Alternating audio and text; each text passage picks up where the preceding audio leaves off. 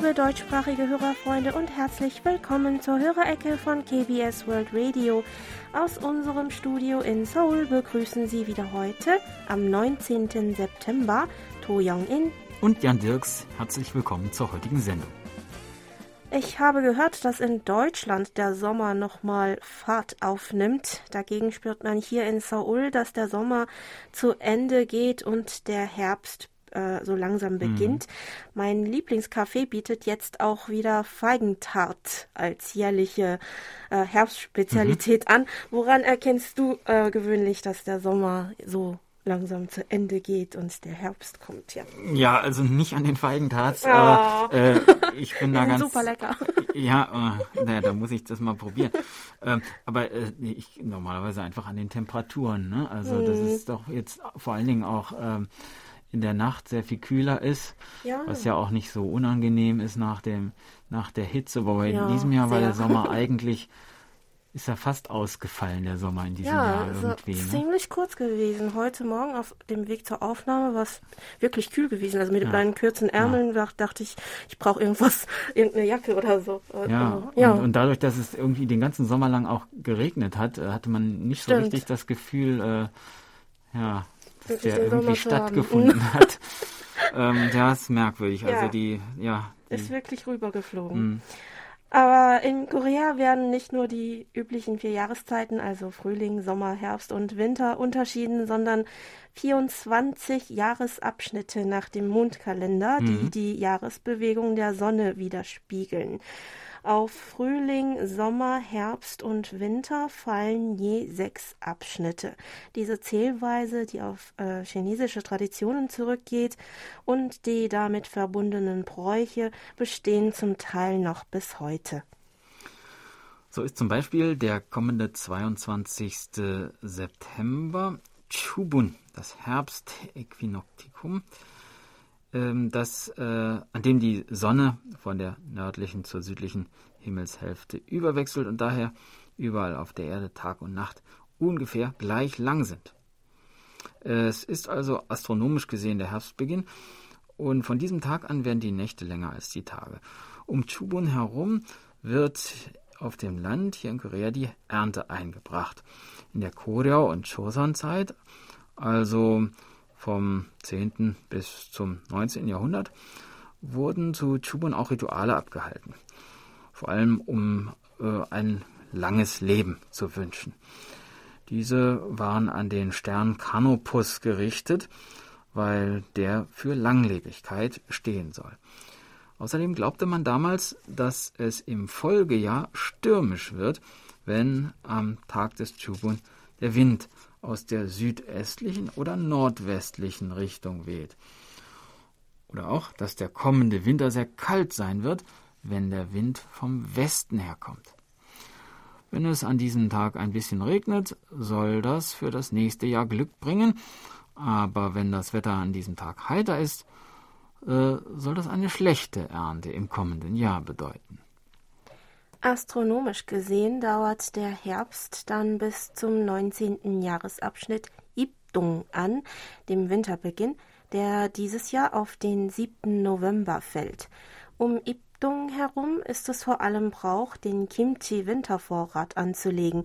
Es heißt, dass das Kimchi, das innerhalb von fünf Tagen vor oder nach dem Ibdung-Tag zubereitet wird, am besten schmeckt. Auf die Winterjahreszeiten kommen wir aber dann in ein paar Monaten nochmal zurück. Damit Sie auch ja nichts falsch machen und die Daten alle gut einhalten. Sie merken, da kann jede Menge schiefgehen, genau. wenn man da ein paar, einen Tag zu spät irgendwas ja, macht. Ja, und um Kimchi ähm, ja, kennen wir keinen Spaß. ja, genau, das muss alles seine machen. Richtigkeit ja, haben. Ja, ja, hm? genau. Ähm, ja, und äh, wir wenden uns zunächst einmal der Post unserer Hörerfreunde zu, äh, die uns zum Ende des Sommers erreicht hat. Über unsere German-Adresse meldete sich Burkhard Burkhard Müller aus Hilden, der uns mit seinem Reuter RDR 50C mit 13 Meter Drahtantenne mit und ähm, Tiking und Koch Antennentuner am 15. September mit Simpo 54455 und am 16. September mit Simpo 5x4 gehört hat.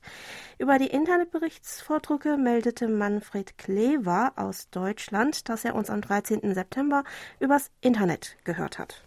André Bollin aus Wolfsburg berichtete, dass er den Radiodienst des koreanischen öffentlich-rechtlichen Rundfunksenders KBS im November und Dezember des letzten Jahres auf der Mittelwelle empfangen konnte. Herr Bollin meinte dazu, Korea auf AM zu hören ist hier sehr, sehr schwierig. Deshalb war ich sehr stolz darauf. Die AM-Saison ist jetzt vorbei und wir hören ähm, KBS auf SW. Ja, es ist schon erstaunlich, dass sie die Sendungen hm. empfangen hm. konnten. Nach den Frequenzangaben äh, äh, zu beurteilen, waren es Sendungen des KBS-Radios, also nicht von KBS World Radio, sondern äh, von dem koreanischen ähm, öffentlich-rechtlichen Dienst in den Städten Daegu und Pohang. Wir werden versuchen, die Berichte an KBS Radio weiterzuleiten, lieber Herr Bollin. Aber leider können wir nicht mit Sicherheit sagen, ob die Stationen in Tegu und Pohang auch QSL-Karten verschicken, da KBS World Radio und KBS Radio voneinander unabhängig sind und wir in dieser Hinsicht nicht in der Lage sind, äh, hm. genaue Auskünfte zu geben. Edwin Reibold aus Wilhelmsfeld berichtete, dass er uns am 12. September mit seinem Grundig-Satellit Professional 400 mit Teleskopantenne mit SINPO 4, 4, 3 bis 4, 3, 3 bis 4 gehört hat. Und fragte außerdem noch, wie die Beteiligung der Hörer an der diesjährigen Umfrage zur Hörerzufriedenheit ausgefallen ist und wann mit den Ergebnissen zu rechnen ist. Ja, auch andere Hörerfreunde haben sich schon danach erkundigt. Vielen Dank für das Interesse. Die Auswertung dauert noch etwas, sodass die Ergebnisse wohl wieder Ende des Jahres veröffentlicht werden. Das betrifft auch die Teilnehmerzahlen. Sobald die Zahlen und Ergebnisse da sind, geben wir sie natürlich wie immer in der Hörerecke bekannt. An dieser Stelle bedanken wir uns nochmal ganz herzlich bei allen Hörerfreunden für ihre Unterstützung. Mhm. Einen Empfangsbericht haben wir dann von Hans-Peter Themann aus Fuldatal erhalten der uns am 5. September mit seinem Reuter RDR 55E mit seiner neuen Reuter-Antenne, der RLA 4G mit SINPO 55444 empfangen konnte. Zum Empfang meinte Herr Themann noch, der Empfang war hier in Nordhessen wieder problemlos. Als Antenne habe ich diesmal meine neue Reuter-Antenne benutzt. Sie ist für den Außeneinsatz gebaut und steht deshalb auch bei mir auf dem Balkon. Sie lässt sich elektronisch ausrichten, ohne Rotor. Sehr schick. Wir mhm. wünschen Ihnen viel Spaß mit der neuen Antenne und stets guten Empfang. Äh, Herr Themann teilte uns außerdem noch mit, dass er leider an der diesjährigen Hörerumfrage nicht teilnehmen konnte und schrieb uns freundlicherweise stattdessen noch Folgendes. Ihre Sendungen waren und sind hörenswert, informativ und unterhaltsam. Die Hörerbetreuung ist vorbildlich. Ich wünsche uns, den Hörern und Ihnen dass sie auch weiterhin auf der analogen Kurzwelle senden und auch in der deutschen Sprache. Ich halte es für wichtig, dass sich ein Land wie Südkorea über ein unabhängiges Medium in der Welt präsentiert. Das Internet ist für mich keine Alternative, auch deshalb nicht, weil ich oft mit dem Wohnmobil unterwegs bin und dann einen Empfänger und eine mobile Antenne mit an Bord habe, um terrestrisch Radio zu hören. Ja, vielen Dank, lieber Herr Themann. Wir hoffen natürlich ebenfalls, dass der Kurzwellendienst erhalten bleibt und drücken daher auch die Daumen, dass die Ergebnisse der diesjährigen Hörerumfrage ein nach wie vor bestehendes Interesse an der Kurzwelle bestätigen. Eine weitere E-Mail kam dann von Monitor Herbert Jörger aus Bühl, der uns am 12. September mit seinem Grundig Satellit 1000 und eingebauter Teleskopantenne mit SINPO 5x5 gehört hat. Herr Jörger fügte noch hinzu, wir haben nochmals ein paar sonnige Septembertage mit etwa 30 Grad 30 Grad mhm. oder Wärme bekommen. Alles wünscht sich Regen. Ihre Sendung war wieder höchst interessant und gut moderiert. Ich konnte wieder viel über die Feuerwehr des Landes erfahren. Corona hat nun in Österreich die zweite Welle erfahren, sodass das alltägliche Leben wieder etwas eingeschränkt werden musste. Ob man dieses Jahr wieder zum Skifahren ins Ausland verreisen darf, ist noch ungewiss. Über die derzeitige Lage in Österreich berichtete uns auch Monitor Franz Schanzer aus Schrems, der unser Programm am selben Tag wie Herr Jörger übers Internet bei einem ausgezeichneten Empfang verfolgen konnte. Und zwar schreibt er uns in seiner E-Mail, bei uns ist die Erkrankung von Corona schon wieder deutlich am Ansteigen, sodass die Maßnahmen wieder erheblich verschärft werden. Am Montag gilt in allen Geschäftslokalen neben den Supermärkten, Apotheken und Gesundheitspraxen die Maskenpflicht. Der derzeitige Stand der Covid-Fälle steht der Anzahl vom April gleich. Wir haben eine Fahrt in eine Therme in der Steiermark geplant. Wir sind neugierig, ob wir diese Reise, diese Fahrt antreten können. Ja, auch in Korea lag die Zahl neuer Infektionsfälle pro mhm. Tag in den letzten Wochen zeitweise wieder bei über 200, wie Sie wahrscheinlich schon aus unseren Nachrichten erfahren haben. Davor hatte es sich schon einmal lange im Bereich um die 50 bewegt und auch häufig deutlich unter dieser Marke. Allmählich scheint die Zahl auch zurückzugehen. Für ein paar Tage lag sie auch mal unter 100, aber sie schwankt. Ab dieser Woche wurden allerdings die Anforderungen an die soziale Distanzierung in der Hauptstadtregion gelockert. Wir hoffen jedenfalls, dass die Lage sich auch in Österreich bald wieder verbessert und Sie die geplante Reise antreten können, lieber Herr Schanzer.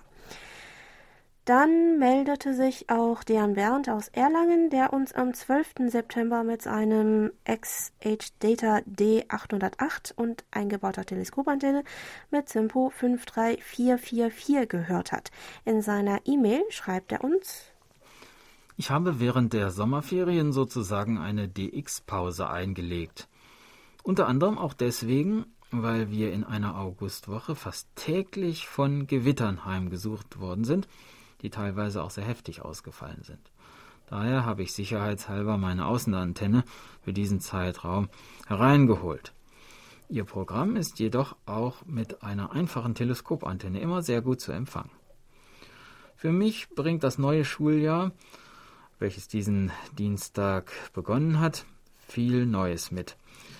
Ich bin an einer neuen Schule und muss zunächst das Gebäude sowie meine Mitschüler kennenlernen.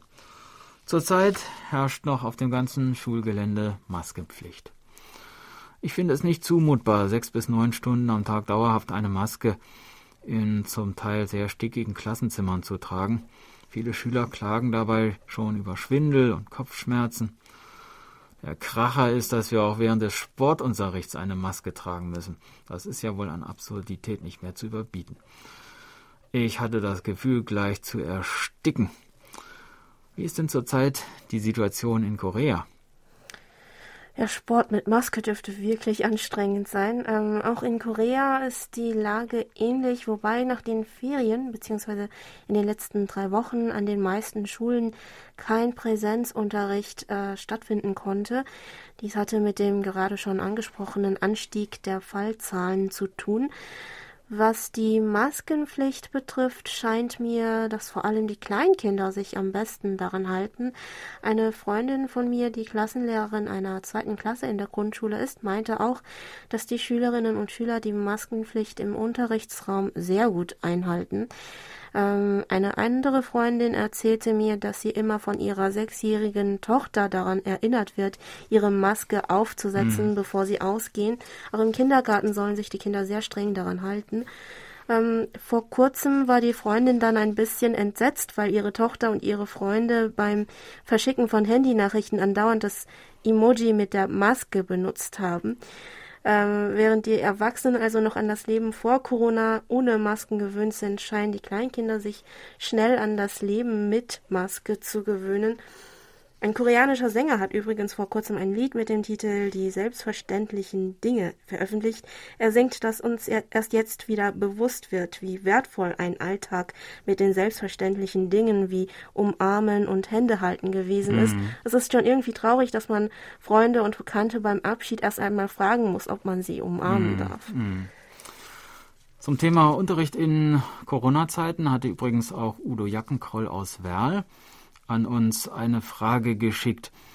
Er fragt, wie wird der Unterricht an koreanischen Grund- und weiterführenden Schulen angesichts der Corona-Pandemie organisiert? wie hoch ist der Anteil des Präsenzunterrichts und wie verläuft Online-Unterricht.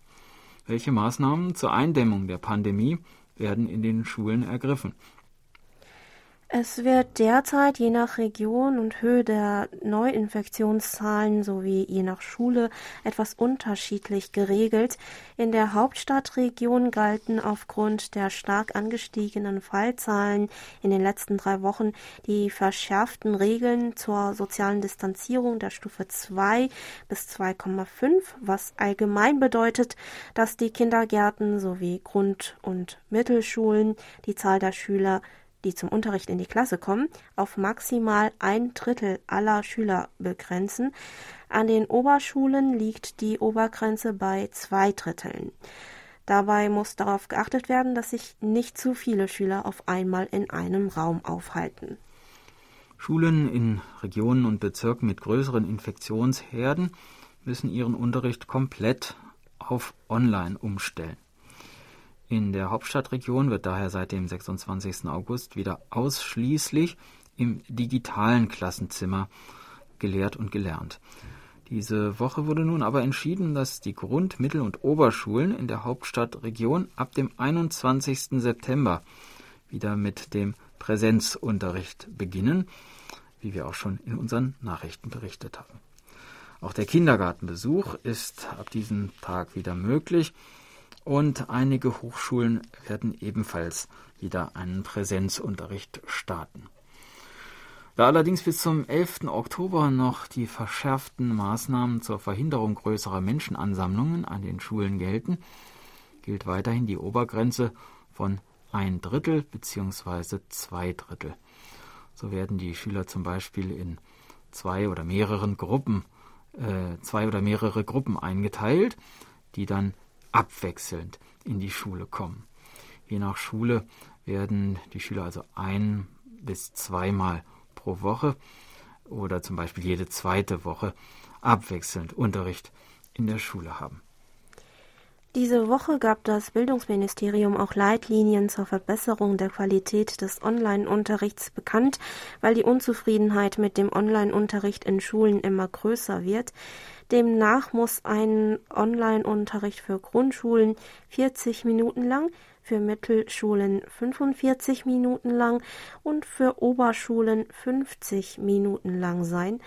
Mindestens einmal pro Woche muss der Online-Unterricht außerdem live und interaktiv gestaltet werden. Der Online-Unterricht kann mit im Voraus aufgenommenen Videos gestaltet werden oder aber auch über Online-Plattformen wie Zoom oder Skype live durchgeführt werden, wobei sich die Lehrer und Schüler natürlich besser austauschen können. Für Kindergartenkinder und Grundschüler der ersten und zweiten Klasse werden auch Online-Videomaterialien, die der koreanische Bildungs- und Erziehungssenders IBS anbietet, für den Unterricht verwendet. Mhm. Ähm, wie sieht es übrigens bei dir derzeit an der Uni aus, Jan? Äh, du hast, hattest auch ähm, die letzten drei Wochen nur Online-Unterricht ja, gemacht. Genau, also im Moment läuft noch alles online, aber in zwei Wochen soll tatsächlich der Präsenzunterricht wieder mhm. beginnen. Mal schauen, es ist ja alles unsicher, es kann sich ja von einem Tag zum anderen äh, die Lage wieder verändern. Mhm. Aber äh, zunächst ist so geplant, also erstmal fünf Wochen äh, mhm. online und danach ja Normalisierung so schrittweise, mhm. auch in kleineren Gruppen und mit Maske. Äh, auch mein Sohn darf jetzt äh, ab nächster Woche oh. richtig zur Schule gehen. Er ist ja jetzt Endlich. in der ersten Klasse, hat bisher nur online äh, seine, äh, seine Schulkameraden mm. sehen ja. können und wird jetzt ab nächster Woche dreimal pro Woche äh, also auch äh, richtig zur Schule gehen können. Mm. Der Kindergarten, der lief die ganze Zeit über einigermaßen normal, also weil das ohnehin kleine Gruppen waren. Mm, mm. Da waren wir ganz, äh, ganz erleichtert, dass wir da also den Kleinen dann wenigstens zum Kindergarten mhm. schicken konnten. Ja. Um der Verbreitung von Corona vorzubeugen, besteht in allen Schulen weiterhin die Maskenpflicht. Beim Betreten der Schule wird die Körpertemperatur gemessen. Sie müssen ihre Hände desinfizieren, bevor sie den Klassenraum betreten. Wenn man im Klassenraum angekommen ist, scheint es in vielen Schulen nun üblich zu sein, erst einmal den eigenen Tisch sauber zu wischen. Jeder hat seinen eigenen Stuhl und eigenen Tisch, an dem die Kinder mit mindestens ein Meter Abstand sitzen müssen. Nicht nur im Klassenraum während des Unterrichts, sondern auch beim Mittagessen ist ein gemeinsames Essen mit Gesprächen fast nicht mehr möglich. Einige Grundschulen verzichten auf die Schulspeisung und verkürzen die Pausen, damit die Kinder früher nach Hause gehen können. Das sind die Regelungen, die in den meisten Schulen gelten, aber jede Schule kann natürlich zusätzliche Maßnahmen treffen. Ja, und von diesen anstrengenden Informationen wollen wir uns jetzt ein bisschen erholen. Hakyo Kannen Kiel heißt das Stück. Der Schulweg, der Weg zur Schule, gespielt vom Pekche Kayagum Ensemble.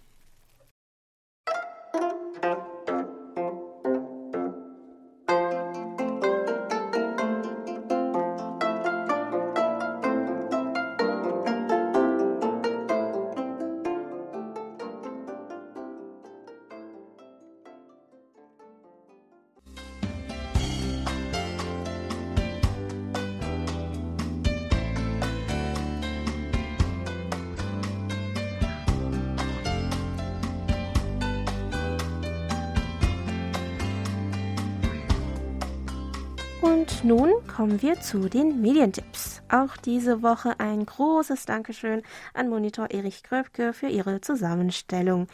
Die Medientipps für die 39. Kalenderwoche sind wieder einmal nur kurz, schreibt Herr Kröpke.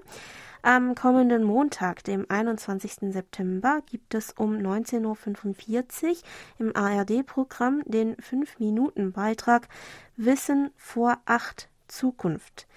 In diesem Beitrag wird ein virtueller Supermarkt in einer U-Bahn-Station in Seoul vorgestellt. Die vollen Warenregale in diesem Supermarkt sind nur Fototapeten. Interessant. Hm. Eye-Shopping ist angesagt. Genau.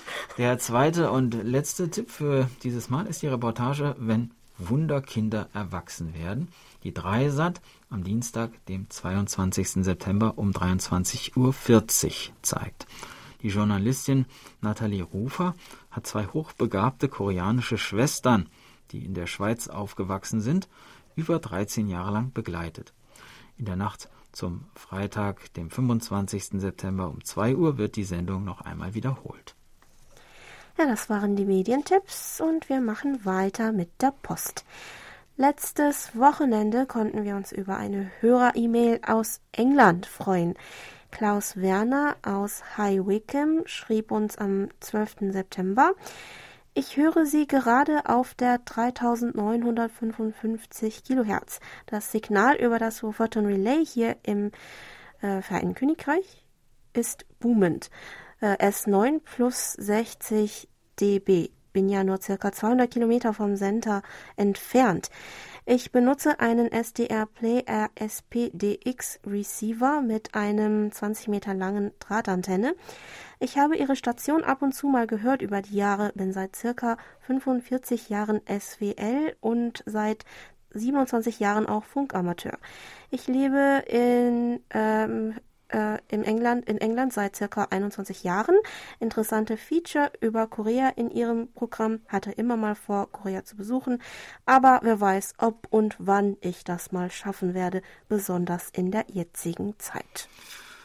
Ja, wir hoffen natürlich, dass internationale Reisen in baldiger Zukunft wieder möglich werden und Sie dann vielleicht auch einmal nach Korea kommen können. Wir können da nur sagen, ein Besuch lohnt sich. Mhm.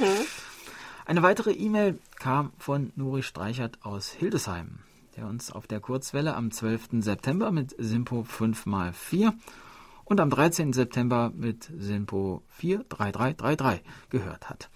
Herr Streichert schreibt uns, Vielen Dank, dass ihr mein Gedicht mit einer so schönen Melodie unterlegt vorgelesen habt. Ich habe mich sehr darüber gefreut. Mal sehen, was für ein Thema beim Wettbewerb 2021 von den Initiatoren vorgeschlagen wird. Ja, und wir bedanken uns nochmal für das Gedicht, lieber Streichert. Im Zusammenhang mit den Rundfunkgebühren in Korea fragte uns Herr Streichert dann noch, ob es eine Statistik gibt, wie viele Personen keinen Fernseher haben. Die gibt es tatsächlich, mhm. wobei die Zahlen aus dem Jahr 2016 die aktuellsten waren, die ich äh, in der Kürze finden konnte. Der Anteil von Haushalten ohne Fernseher im, Korean, äh, im koreanischen Zero-TV-Haushalt genannt, soll im Jahr 2016 landesweit 6,6 Prozent betragen haben. Dieser Trend verstärkt sich mit der ansteigenden Zahl der Ein-Personen-Haushalte, die äh, TV-Sendungen auch auf ihren Smartphones oder lieber auf ihren Smartphones oder Laptops schauen und sich daher das Geld für den teuren Fernseher sparen wollen. Weitere Fragen hat Herr Streichert dann noch in Bezug auf das Thema Telefonzelle auf das wir in der letzten äh, Hörerecke ja ebenfalls eingegangen sind. Und zwar, bei uns wurden die Telefonzellen auch nach und nach abgebaut und durch offene Telefonzellen ersetzt. Die sind ungeschützt, sodass man hört, was gesprochen wird, wenn man dahinter steht. Wie sieht das in Korea aus? Gibt es da auch so offene Zellen? Und äh, gab es eigentlich eine direkte Telefonverbindung nach Nordkorea? Äh, eine private, direkte Telefonverbindung nach Nordkorea gibt es nicht.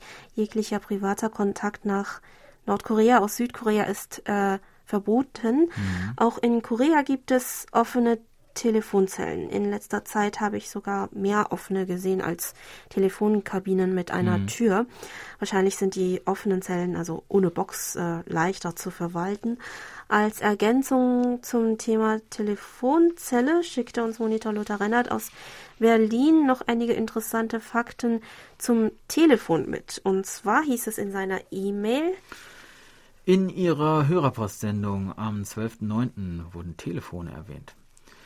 Der deutsche Physiker Philipp Reis 1834 bis 1874 erfand das Telefon. 1892 erfand der Amerikaner Almond Stroger den Hebdrehwähler. Das erste Versuchsamt mit 400 Anschlüssen wurde 1898 eingerichtet. 1877 bis 1880 wurde der Telegraph entwickelt 1880 gab es 94 Fernsprechteilnehmer in Berlin.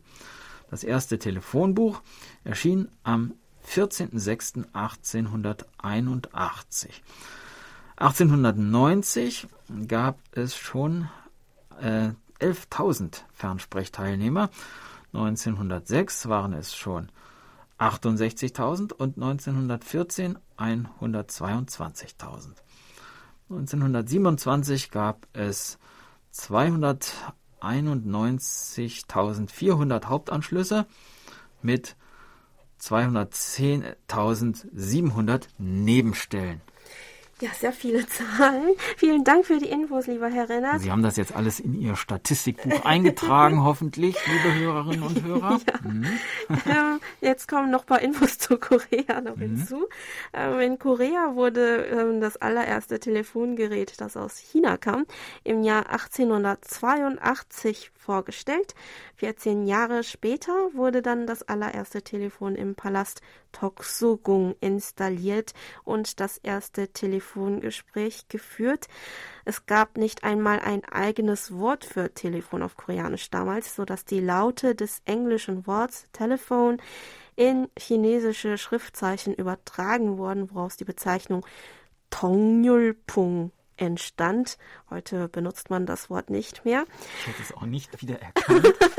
Eigentlich das Telefon, das soll also wie ja. Telefon klingen so ähnlich, ne? Mm, ja. ja. das erste mm. Telefonbuch in Korea wurde scheinbar im Jahr 1906, 1966 ausgegeben, wofür das sogenannte Telefonbuchamt zuständig mhm. war. Auch nicht mehr äh, in Existenz. Ja. Mhm. Herr Rennert schrieb uns dann in seiner E-Mail noch über den landesweiten Warntag, der letzte Woche in äh, Deutschland durchgeführt wurde. Und zwar am 10.9. war Warntag in Deutschland. Es sollte getestet werden, ob es klappt, die Bevölkerung im Ernstfall zu warnen. Aber es klappte nichts. Die Warnung erschien verspätet auf den Smartphones. In Berlin heulten keine Sirenen. In der DDR heulten jeden Mittwoch um 13 Uhr die Sirenen. Ich habe noch einen Kalender der Zivilverteidigung der DDR, auf dem die Bedeutung der einzelnen Sirenentöne kurz auf und abschwellend, langgezogen und so weiter erklärt ist. Telefon und Warntag waren auch Themen in der E-Mail von Monitor Michael Willruth aus Frankfurt am Main, der am 12. September mit seinem Roadstar TRA 2350P mit Teleskopantenne einen Empfang von SINPO 55444 verzeichnete. Er schreibt uns, in der Hörerecken-Sendung am 12. September waren die Telefonzellen in Korea Thema. Auch in Deutschland gibt es nur noch wenige Telefonzellen. Allerdings gibt es in Deutschland noch Notrufsäulen an den Autobahnen. Diese haben gegenüber Mobiltelefonen den Vorteil, dass der Leitstelle der Standort der Notrufsäule automatisch mitgeteilt wird. Vor kurzem gab es auch, wie wir eben schon gehört haben, einen Warntag in Deutschland, bei dem überall die Sirenen heulen sollten und die Bevölkerung über Warn-Apps und Radio informiert werden sollte. Dies war der erste Warntag seit 30 Jahren. Allerdings konnten in vielen Städten die Sirenen nicht gehört werden, weil diese schon abgebaut sind. So war es auch in den meisten Stadtteilen von Frankfurt. Der, ach so, von Frankfurt, der Fall. da geht der Satz noch mhm. weiter. Man wollte nämlich Kosten sparen. Nur in den Stadtteilen rund um eine Chemiefabrik gibt es noch Sirenen. Jetzt denkt man in Frankfurt darüber nach, wieder Sirenen zu errichten. Auch bei den Warn-Apps gab es Probleme mit Überlastungen. Und in diesem Zusammenhang hatte Herr Willruth noch folgende Fragen. Ist meine Annahme richtig, dass es in Korea noch flächendeckend Sirenen gibt? Welche Wege gibt es Korea äh, zur Warnung, gibt es in Korea zur mhm. Warnung der Bevölkerung? Gibt es in Korea auch Notrufsäulen an den Autobahnen? Wann wurde das erste Mobilfunknetz in Korea errichtet? Ja, viele Fragen. Fangen wir mal mit der ersten an. Sirenen sind landesweit für den Zivilschutz in Korea installiert und werden auch neu installiert, wenn neue Stadtteile entwickelt und gebaut werden. In Korea werden auch landesweit regelmäßig öffentliche Probeübungen für den Zivilschutz durchgeführt. Die größte Aktion findet gewöhnlich einmal im Jahr statt, meistens um 14 Uhr. Da beginnen dann die Sirenen zu heulen.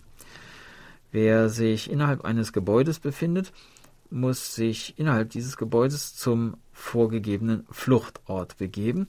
Personen, die zu diesem Zeitpunkt draußen stehen, wird geraten, in der nächstgelegenen U-Bahn-Station oder im Untergeschoss eines Gebäudes Zuflucht zu suchen.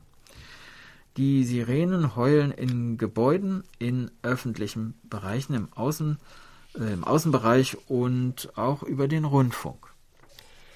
Wer ein Handy hat, äh, erhält äh, dann auch äh, Noteilmeldungen über das Telekommunikationsnetz, die die Telekommunikationsanbieter abschicken. Diese werden zur Warnung bei größeren Naturkatastrophen oder auch bei schlechten Feinstaubwerten und, und im, ähm, ja, im Falle einer Pandemie wie dieses Jahr mit Corona herausgeschickt.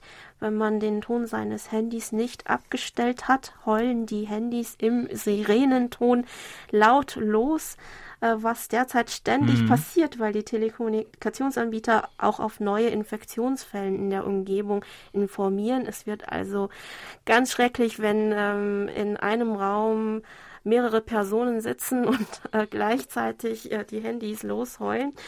Ähm, auch erinnern die Meldungen derzeit regelmäßig an die Corona-Distanzierungsregelungen, damit sie auch eingehalten werden. Seit 1987, das ist jetzt die nächste, äh, da kommen wir zur nächsten Frage, sind auch in Korea Telefone für Notrufe an Schnellstraßen und Tunneln angebracht. Allerdings denken viele eher automatisch zunächst daran, mit dem eigenen Handy den Notruf zu wählen oder die Hotline der Korea Expressway anzurufen. Der Telekommunikationsservice auf dem mobilen Netzwerk startete in Korea im Jahre 1988. Im ersten Jahr registrierten sich dafür lediglich 784 Nutzer. 30 Jahre danach, Also nach dem Stand von 2018 waren laut Medienberichten fast 65 Millionen Nutzer für den Handyservice angemeldet. Das sind mehr Benutzer als Korea Einwohner hat. Hm, vielleicht, Vielleicht haben, es, hat wir haben mehrere, mehrere Telefone. Mhm. Ja, äh, das war unsere mhm letzte Hörerfrage für heute.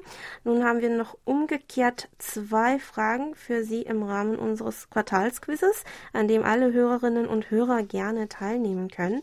Die erste Frage lautet, wie heißt die koreanische Girl Group, die unter anderem mit dem Lied How You Like That sich wieder großer Beliebtheit erfreut hat? Heißt sie A. Hot Pink oder B. Blackpink oder C. Pink Panther? Und die zweite Frage, wie heißt die koreanische Hafenstadt, in der sich auch der größte internationale Flughafen Koreas befindet? Ist das A. Busan, B. Mokpo oder C. Incheon? Die Antworten können Sie uns bis zum 30. September entweder über die Schneckenpost oder am besten per E-Mail einreichen. Bitte beachten Sie, dass für eine Gewinnchance beide Fragen richtig beantwortet werden müssen. Die Fragen und die Antwortoptionen stehen außerdem nochmal schriftlich auf unserer Homepage. Viel Glück und viel Spaß beim Lösen!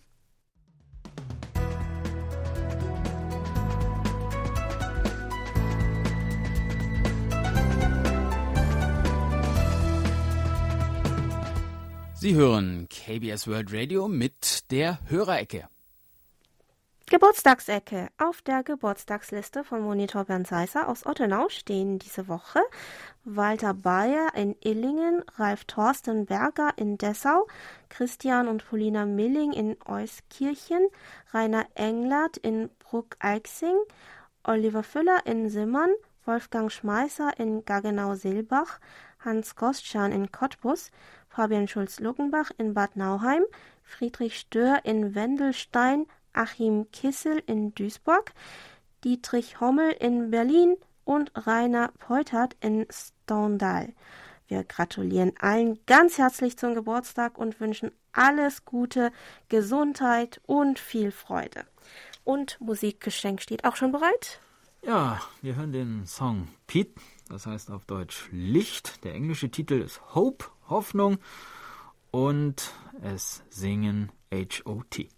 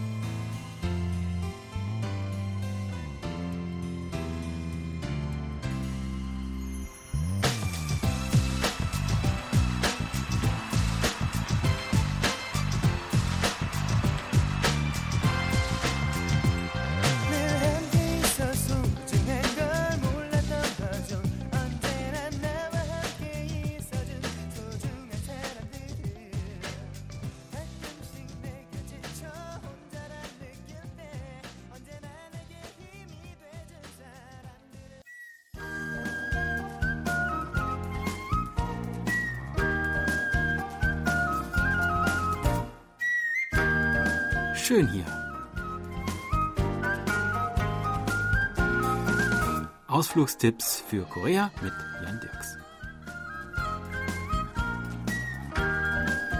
Wenn man früher, vor ein paar Jahrhunderten, von Dongnae, dem heutigen Busan, nach Hanyang, ins heutige Seoul wollte, hatte man es nicht so bequem wie heute, wo man sich in den Schnellzug KTX setzt und in gut zweieinhalb Stunden da ist. Es gab damals keine Eisenbahn, noch nicht einmal gepflasterte Straßen oder Kutschen, und mit Pferden kam man über die unzähligen Berge auch nicht hinüber. Man musste zu Fuß gehen. Der schnellste Weg von Busan nach Seoul dauerte 14 Tage. Er führte über den Gebirgspass Mungyong-seje in der Provinz Nord-Gyeongsang. Dieser uralte Weg der Mungyong Seje Kwagokil, der zur Zeit von König Tejo entstanden ist, ist teils heute noch erhalten. Einen Abschnitt davon, der heute im Nationalpark von Mungyong liegt und als wunderschöner Wanderweg ausgebaut ist, wollen wir heute ein Stück gemeinsam gehen. 6,5 Kilometer lang, nicht allzu steil, vergleichsweise bequem zu gehen, zumindest, so kann man vermuten, bequemer als damals. Auf diesem Weg mochte sich damals einiges abgespielt haben. Händler mit schwerem Gepäck, Mönche, die von Tempel zu Tempel zogen und vor allem adlige Gelehrte auf dem Weg zur Beamtenprüfung nach Seoul werden sich hier begegnet sein. Auch das Ergebnis der Beamtenprüfung wurde auf diesem Weg in die Provinz übertragen. Das alte Tor Juhulmun bildet den Eingang zum ersten Wegabschnitt. Neben dem Tor befindet sich auch ein Museum, das über den historischen Hintergrund des Weges informiert. Aber wahrscheinlich taucht man am tiefsten in seine Geschichte ein, wenn man ihn einfach entlangwandert. Die ersten drei Kilometer läuft man auf einem breiten, sandigen Weg, der durchaus dazu einlädt, barfuß bewandelt zu werden, wie dies viele Besucher auch tun. Wir überqueren nun die Brücke Chogokyo und gelangen an das zweite Tor, das Chogokwan. Es wurde im Jahre 1594 erbaut, zwei Jahre nach der großen japanischen Invasion. Die alten Steine hätten gewiss einiges zu erzählen, wenn sie sprechen könnten. Hm, lauschen wir einmal genau hin. Nun schließt sich ein schmaler Bergpfad an, der sich durch den Wald den Berghang hinaufschlängelt. Wir sind nun auf dem Changwon Upjegil und kommen am Chekpawi, am sogenannten Buchfelsen vorbei, der nämlich so aussieht wie ein gefaltetes Buch. Und der früher von den adligen Gelehrten, die vermutlich ohnehin den ganzen Tag nichts anderes als Bücher sahen, mit der inständigen Bitte bedacht wurde, dass sie die Beamtenprüfung in der Hauptstadt, zu der sie unterwegs waren, doch bitte bestehen mochten. Wir kommen an weiteren bizarr geformten Felsen vorbei, an einem plätschernden Gebirgsbach und an alten verwitterten Steinmauern, den Überresten der Gasthäuser, in denen die Reisenden damals eingekehrt sein mögen. Puh, nun wird der Weg doch ein bisschen steiler. Das erinnert uns daran, dass dieser Gebirgspass auch Choryong, der Vogelpass, genannt wird, und zwar deshalb, weil er, wie es heißt, selbst für die Vögel zu hoch sein soll, um ihn zu überqueren. Aber keine Sorge, gleich haben wir es auch schon geschafft. Da vorn ist das letzte der drei alten Steintore, das Choryangkwan, der Zielpunkt unserer heutigen Wanderung. Der Weg ist zu jeder Jahreszeit schön. Im Frühling, wenn das junge Grün der Bäume in den umgebenden Bergen leuchtet, im Sommer, wo der Bach und die Quelle am Rand des Pfades für Erfrischung sorgen, im Herbst, wenn das Laub der Bäume sich bunt färbt und im Winter inmitten kahler Bäume und mit knirschendem Schnee unter den Füßen. Ja, das war unser Ausflugstipp für heute. In einer Woche starten wir dann die nächste Tour und würden uns freuen, wenn Sie auch dann wieder dabei sind. Tschüss und bis dann, sagt Jan Dirks.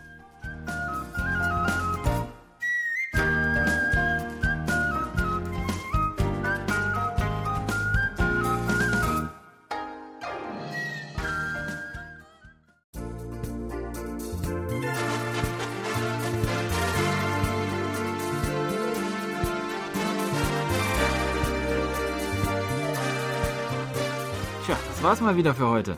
Vielen Dank fürs Zuhören. Noch ein schönes Wochenende wünschen Ihnen To Young In und Jan Dirks. Auf Wiederhören und bis nächste Woche.